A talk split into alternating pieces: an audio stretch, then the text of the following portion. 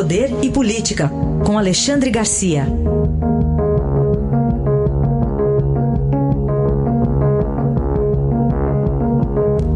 Oi, Alexandre, bom dia, tudo bem? Bom dia, Carolina. Vamos falar sobre o outro lado da inflação de dezembro? Pois é, né? o, passou da meta, a meta estava em. A meta era 3,3. 4,25. Né? E a inflação chegou a 4,31 nesse ano. Ou seja, 0,06 acima da meta. 6 centésimos por cento acima da meta.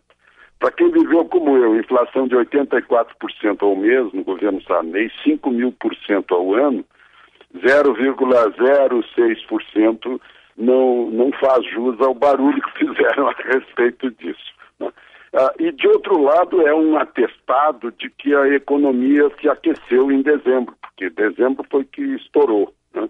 1,15% era um, é um termômetro de aquecimento da economia, porque há maior demanda, é a famosa lei da oferta e da procura, que é irrevogável, né?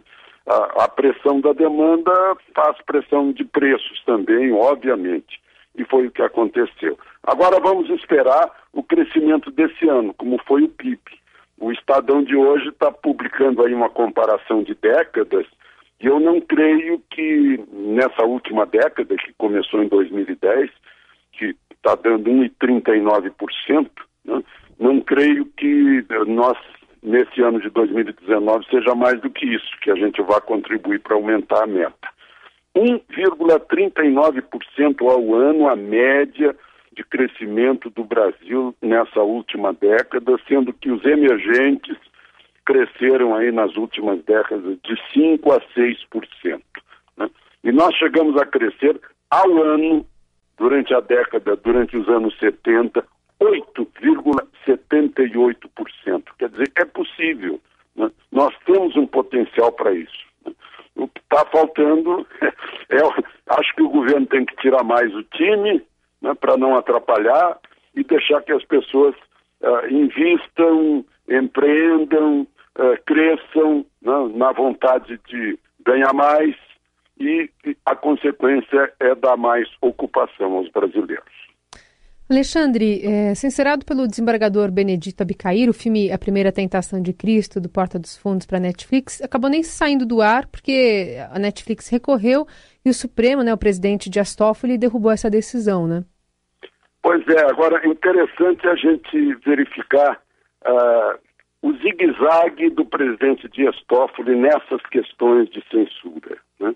Já vem lá do Cruzoé, do antagonista, ele e o ministro Alexandre de Moraes né, fizeram uma censura que acabou sendo é, suspensa, né? mas tentaram, porque Dias Toffoli era citado lá com amigo do amigo do meu pai, lá na lista do Odebrecht, né?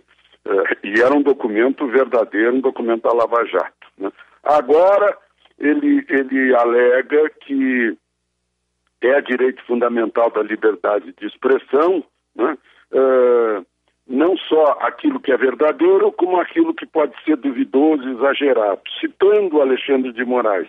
Ou seja, quando não se trata de defender alguém do Supremo, aí vale a liberdade de expressão quando é para defender o Supremo, aí não vale a liberdade de expressão, né? É um, é um paradoxo. Alexandre, que leitura você faz desses novos protestos que se espalharam pelo Irã nesse final de semana?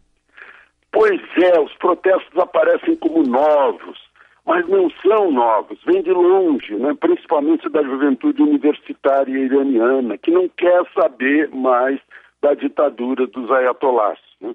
A morte do, do Soleimani a, a, queda desse avião, a mentira inicial do governo iraniano negando uh, o, o, a, a, o, o, que tenha abatido o avião né, no início, provocou ainda mais, uh, mais manifestações, mais raiva, cometeram um engano aí nesses últimos dias, né, prenderam, imagina prender um representante da rainha, o, o embaixador britânico foi preso porque estava fotografando uma dessas manifestações. Ele quis ver uh, uh, de, com seus próprios olhos, alega que foi prestar homenagem também aos súditos britânicos que, que estavam a bordo, né?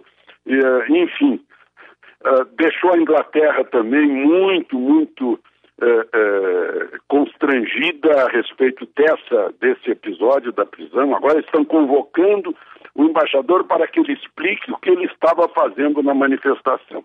Estava acompanhando a manifestação para fazer o relatório dele. Né? Então, é, o desejo dessas, é, de, desse povo iraniano que se manifesta contra os ayatollahs não é que os Estados Unidos interfiram por lá. Eles também não querem saber de interferência estrangeira. O que eles querem é, é uma democracia no Irã. Né?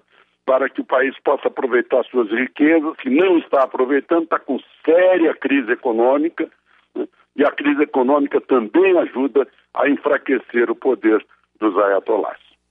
Muito bem, essa análise de Alexandre Garcia volta amanhã aqui ao Jornal Dourado. Obrigada, Alexandre, boa semana. Até amanhã.